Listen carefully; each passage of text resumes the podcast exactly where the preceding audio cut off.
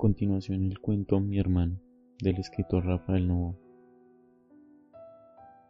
Nunca le perdoné a mi hermano gemelo que me abandonara durante siete minutos en la barriga de mamá y me dejara allí, solo, aterrorizado en la oscuridad, flotando como un astronauta en aquel líquido viscoso y oyendo al otro lado como a él se lo comían a besos. Fueron los siete minutos más largos de mi vida y los que a la postre determinarían que mi hermano fuera el primogénito y el favorito de mamá.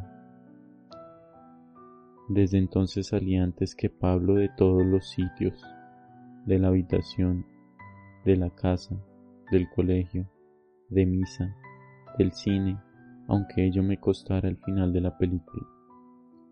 Un día me distraje y mi hermano salió antes que yo a la calle y mientras me miraba con aquella sonrisa adorable, un coche se lo llevó por delante.